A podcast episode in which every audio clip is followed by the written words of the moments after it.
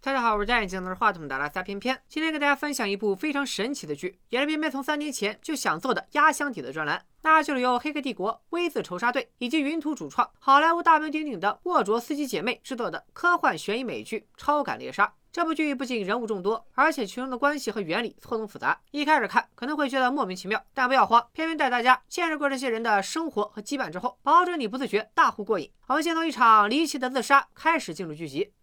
某天深夜，一个破败的教堂里，有个狼狈的金发女子在废墟里痛苦地抽搐着。我们就管她叫露西。原本露西一个人独自抽搐，不一会儿，她身边出现了一个卷发男子在安抚她。我们管这个男人叫乔哥。在观众视角里，乔哥时隐时现，似乎只存在于露西的想象之中。除了乔哥，金发女还看到了许多其他人，而这些人也分别看到了他。这八个人就是本片的八个主角，咱们可以叫他们超感八人组。在后续剧情里，我会为大家一一介绍。八个人都惊异于眼前的景象，但他们只能与露西隔空对视，却无法与乔哥对视。不一会儿，露西身边又多了一个白发白须的大爷，我们管他叫白大爷。白大爷早就发现了露西在 giving birth，也就是生产什么东西，具体生的啥啊，咱们暂且下不表。你只要知道，白大爷是来抓露西的，只是他的幻象先本体一步到来，跟露西进行了对峙，但露西宁死也不愿回到白大爷的手下。乔哥离开后，露西举起了手枪，这并不是他唯一的一次反抗，却是最坚决的一次。现实世界里，白大爷本人终于姗姗来迟。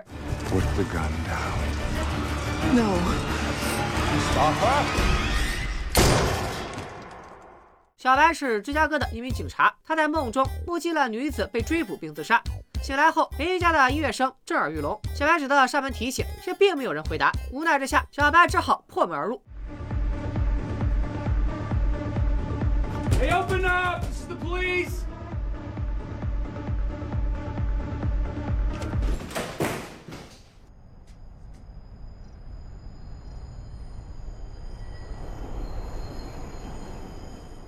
隔壁竟然是空的，那么音乐声从何而来呢？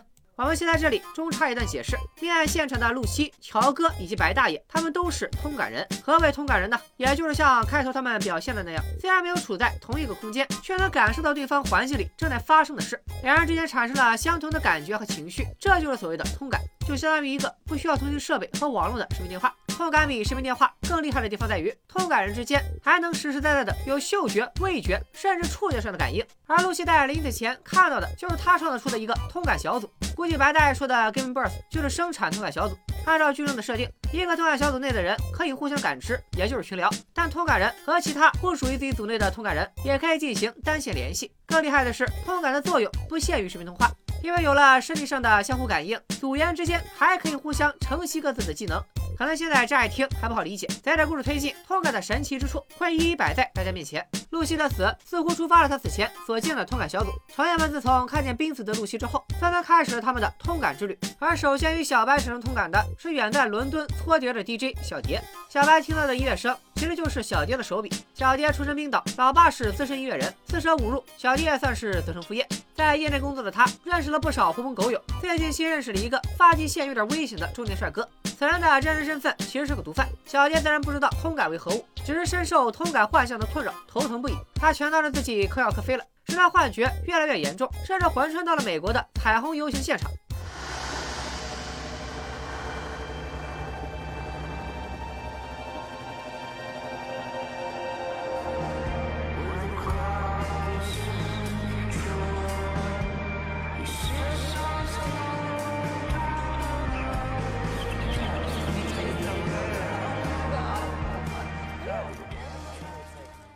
在美国金鱼上的糯米是个牌量调顺的黑客，他的对象是另一个牌量调顺的妹子黑米，俩人都文理兼修，不仅是理工科学霸，还热爱谈诗词歌赋人生哲学，同时也非常热爱于做运动，每天在家里做的那种。通感带来的幻象也影响了远在墨西哥的性感男星皮特。自从看到露西自杀的景象，皮特的状态一直不太好。他趁休息时间在房子上找感觉，结果把自己给找躁动了。皮特自然不会知道，他之所以躁动，完全是因为糯米正在和自己的女朋友黑米在床上做运动。同组女演员前来探望，一眼就看出皮特有什么难言之隐，准备出手帮他解决问题。别看皮特长得渣，却十分专一。他说自己早已心有所属，非常严肃地拒绝了女演员。在一场盛大的电影首映礼，皮特带着美貌的女明星朱莉出席了活动。两人已经不是第一次一起走红毯，媒体对他们的关系也有了各种猜想。看来这个朱莉就是皮特专情的对象。首映礼结束后，皮特和朱莉手挽手溜达到了朱莉家楼下。朱莉邀请皮特上楼一起看看夜光剧本，可没想到皮特竟然又十分严肃地拒绝了朱莉。朱莉一听都蒙圈了，追她的人从墨西哥排到法国，拒绝她的这还是头一个，整得她还有点小兴奋。正直的皮特果断滚回了自己家。Are you awake?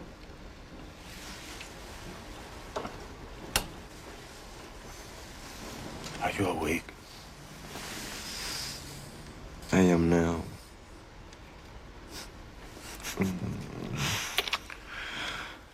好家伙，万万没想到啊！皮特的专情对象不是朱莉，而是藏在家里的这个一米八楼台湖性感老爷们儿。皮特在片场经历的也不是难言之隐，而是难言之隐。我们就管这个老爷们儿叫胡子哥吧。为保护自己的职业生涯，皮特目前还没有公开出柜，而朱莉只不过是皮特找来掩人耳目的烟雾弹。但因为魅力太盛，看来朱莉是真的对自己有意思。皮特决定换一个不那么难缠的人打配合。然而到了半夜，朱莉竟然自己拎着酒送上门了。面对床上赤身裸体的猛男胡子哥。皮特一时不知如何是好，但眼瞅着狗仔都跟过来了，皮特只好让朱莉先进来。进门之后，朱莉完全不顾皮特的再三推辞，宽衣解带直奔二楼。Problem is, honey, that you don't have a cock. 看到眼前这一幕，朱莉的喜悦俨然大过了惊讶。Fan fucking tastic. What? Oh, this is perfect. And it's so fucking hot, I can't even stand it.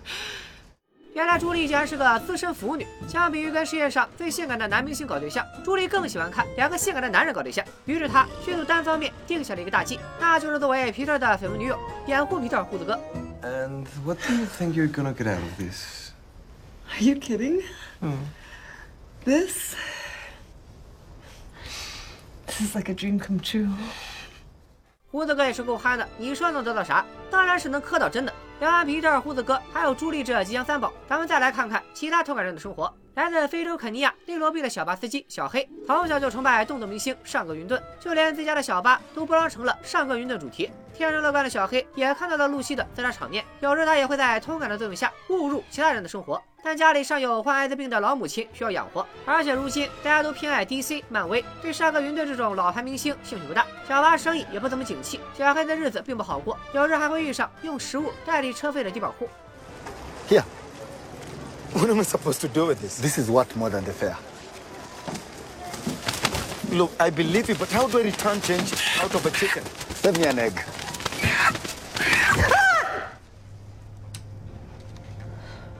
原来身处韩国首尔的财阀家长女裴董娜娜姐也和同感小组呼应上了。娜姐是个空手道高手，除了看见了远在牛罗壁的老母鸡，娜姐曾在练功时看到过露西自杀的幻象。被通感幻象困扰的同时，家族企业的财务似乎也出现了。问题。而且明明比自己的弟弟有能力，娜姐却因为身为女性在商界备受歧视。这两件烦心事在她心头挥之不去。来自印度孟买的卡拉是餐厅老板的女儿，在一家知名制药公司上班，即将踏入婚姻的围城。她的对象就是这家公司老板的大公子。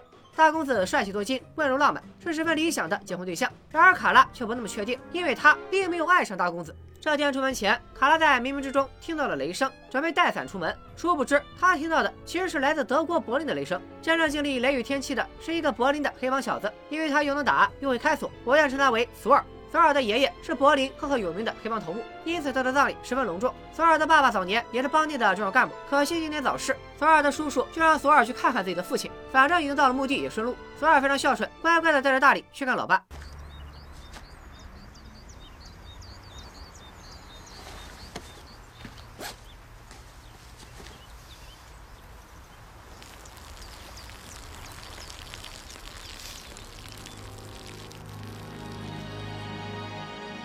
看来索尔跟亲爹有什么过节，导致老爹死了，索尔都不放过他。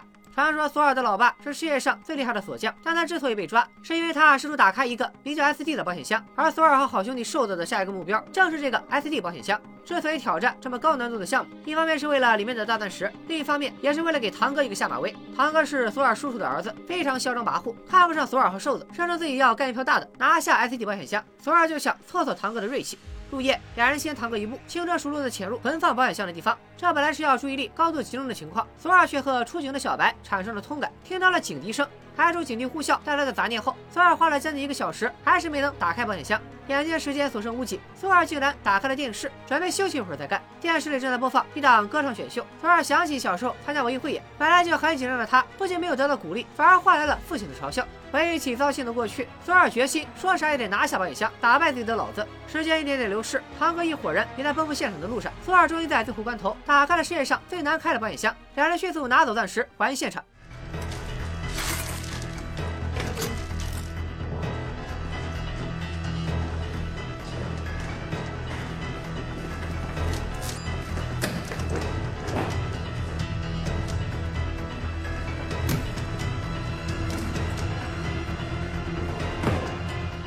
索尔是顺利逃脱了。我们再来看看接到枪击事件通报出警的小白。抵达现场后，小白发现双方火并的受害者竟是一个黑人少年。小白带着少年赶往最近的急救中心，急救中心却拒绝收治，理由是枪伤会分配走大量的医疗资源，耽误救治其他病人。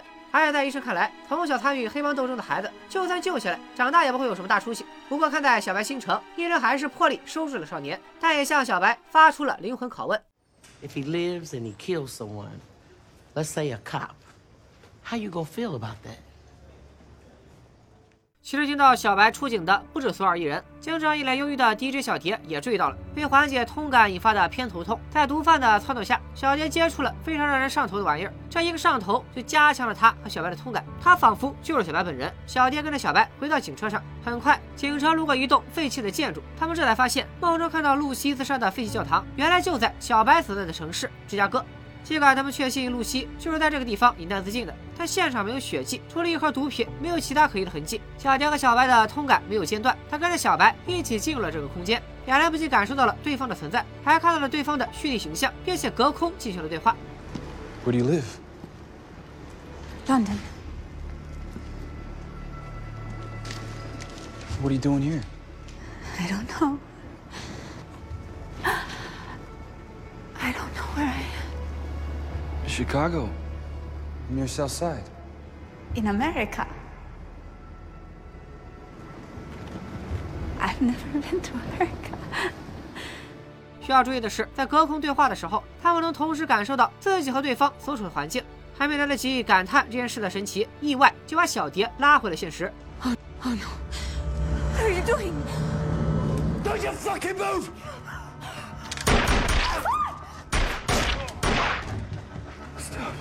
Open the fucking safe.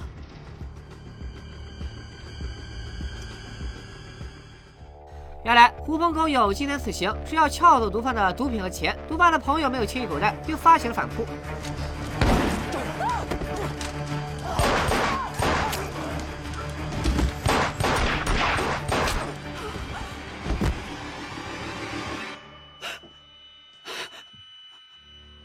本来就是来陪玩，结果见识了混战的小蝶一脸蒙圈，他下意识的带着毒品和钱跑路，也中断了和小白的通感。其实，在与所有人的通感中，小蝶和小白是最紧密的。当我们经历枪战回到家之后，试图洗去身上血污的小蝶和同样在洗漱的小白再次有了通感，两人就这么坦诚相见了。而见过露西自杀以及凭空出现的小蝶之后，小白更加恍惚了，甚至连他救的黑帮少年都觉察出了他的不对劲。Got a funny look you are Will. You hot for me or something? I know I'm USDA prime cut, but you should know I don't swing that way. Thanks for clearing that up. 澄清了取向问题，两人聊起了伤痛的过往。原来，小白小时候也和少年一样，是街头帮派的一员。尽管白爸自己就是警察，也管不住调皮捣蛋的儿子。直到白爸经办了小女孩萨拉的失踪案，萨拉失踪以后，小白却能时不时看到她的幻象。虽然父亲知道是儿子魔怔了，但案件却在小白心中生根发芽，促使他走上了做警察的道路。回到警局，小白想到，既然已经确定了露西就是在那座废弃教堂自杀的，直接查监控不就完事了？然而警局的资料中，案发当天五点半到七点半的监控被删了。值得庆幸的是，监控拍到当时有一个目击证人。更离奇的是，不久之后，华盛顿派国土安全部特工前来，要在芝加哥通缉一名嫌疑犯，那人正是小白在梦境中见过的乔哥。怀疑人生的不仅有小白，卡拉虽然不喜欢大公子，但也就不明不白的走到了订婚这天。典礼上，大公子为他准备了一份大礼。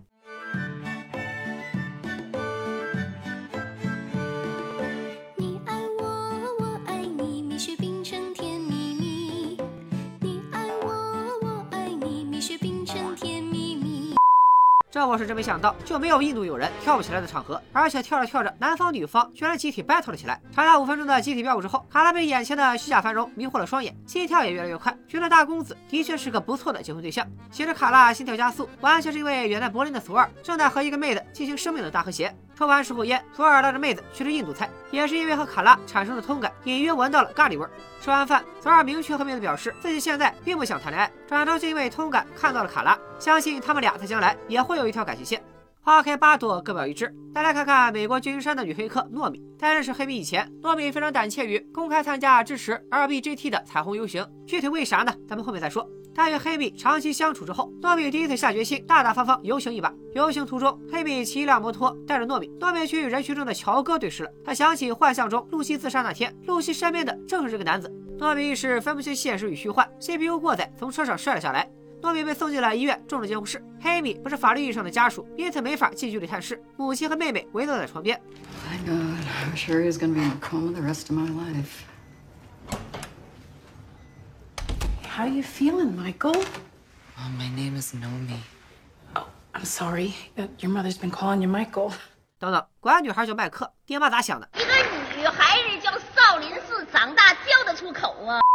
原来糯米本是男儿身，长大之后通过手术才变成了女娇娥。这也是为什么她以前不敢参加彩虹游行，因为一些女同性恋认为她发表的一些言论模糊了同性恋、双性恋以及跨性别者之间的区别，因此十分排斥她。糯米这才觉得在彩虹游行中格格不入。医生经过诊断，得出了糯米脑子有病的结论。如果不马上进行手术切除他的脑叶组织，糯米活不过半年。尽管被诊断出脑子有病，但糯米自己却并不迷信医生的判断，因为一切都太诡异了。自从他摔下摩托，身边全是他不熟悉的人和事，包括母亲、妹妹，也没干啥正经事儿。该医院签署了协议，同意医院软禁他，还给他吃下可疑的药片。这天，糯米正绝望地盯着窗外，乔哥的幻象再次出现在封闭的房间里。他告诉糯米：“你压根就没病，幻象是因为通感，不赶紧逃才是真的完犊子了。”入夜。一直在摸索糯米方位的黑米，终于拨通了糯米房间的电话。医院不仅对糯米进行了软禁，还在他的楼层安插了许多保安，这里面明显有问题。糯米一方面害怕做手术，另一方面也害怕自己是真的脑子有病。然而，黑米的一席话安慰了糯米。原来游行时，糯米看到的乔哥并非幻象，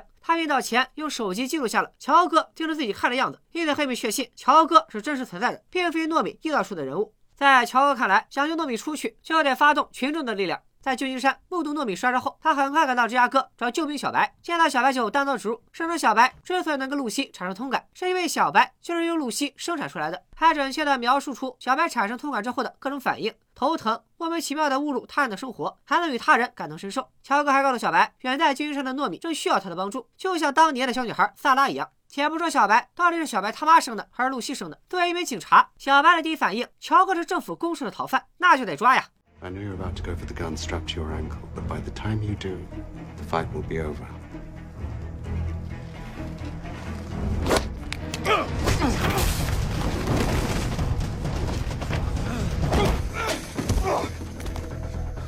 虽然身手不及乔哥矫健，小白还是不屈不挠的开车追了上去。然而在追逐当中，小白和乔哥竟也产生了通感，乔哥直接坐在了小白身边。Don't do this, Will. What the fuck?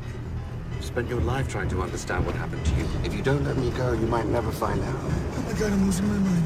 No, it's just expanding. 如此紧急的情况下，乔哥还不忘给小白科普。 Yes, the connection flows both ways, which raises the question: If you're here, who's driving back there? 估计看到这儿，大家也明白了。客观世界里的确是小白和乔哥一人一车，但在小白和乔哥的感官世界里，他们可以彼此感应，就像坐在对方身边一样。 虽然乔哥说的话，小白一字不落的听进去了，但他还来不及处理这些信息，无法判断乔哥到底是好是坏。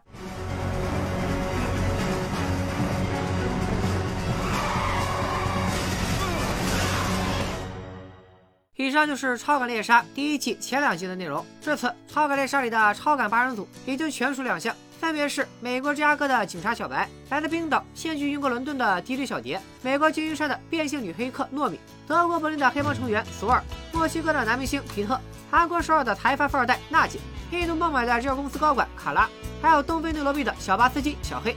因为是八线叙事，每条线的主角都有自己独立完整的故事线，信息量非常大，解说很难概括完整，非常推荐大家去看看原剧。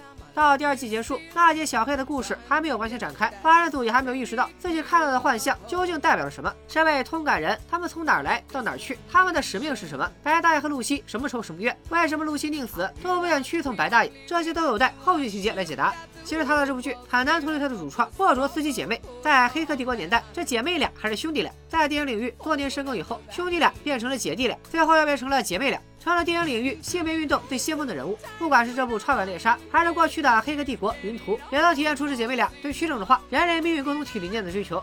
这部剧里处处可见政治正确的元素，比如八人组来自各个不同的大洲和国家，大家职业、性取向各异，但他们都致力于表达反分裂这一理念。比如变性人糯米就不认为同性恋、双性恋和跨性别者是截然对立的。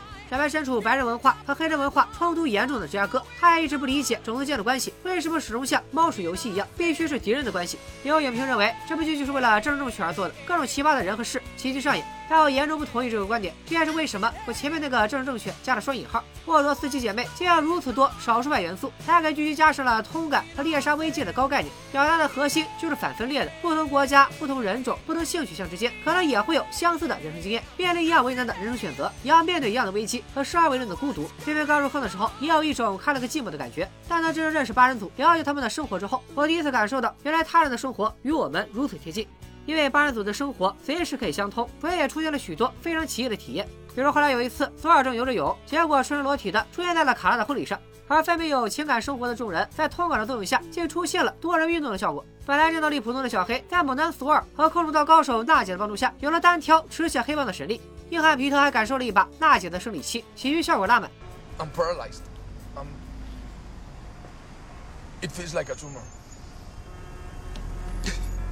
Quiero cáncer runs in my family, Hernando. What if I can't breathe. I can't think. I I can't remember anything.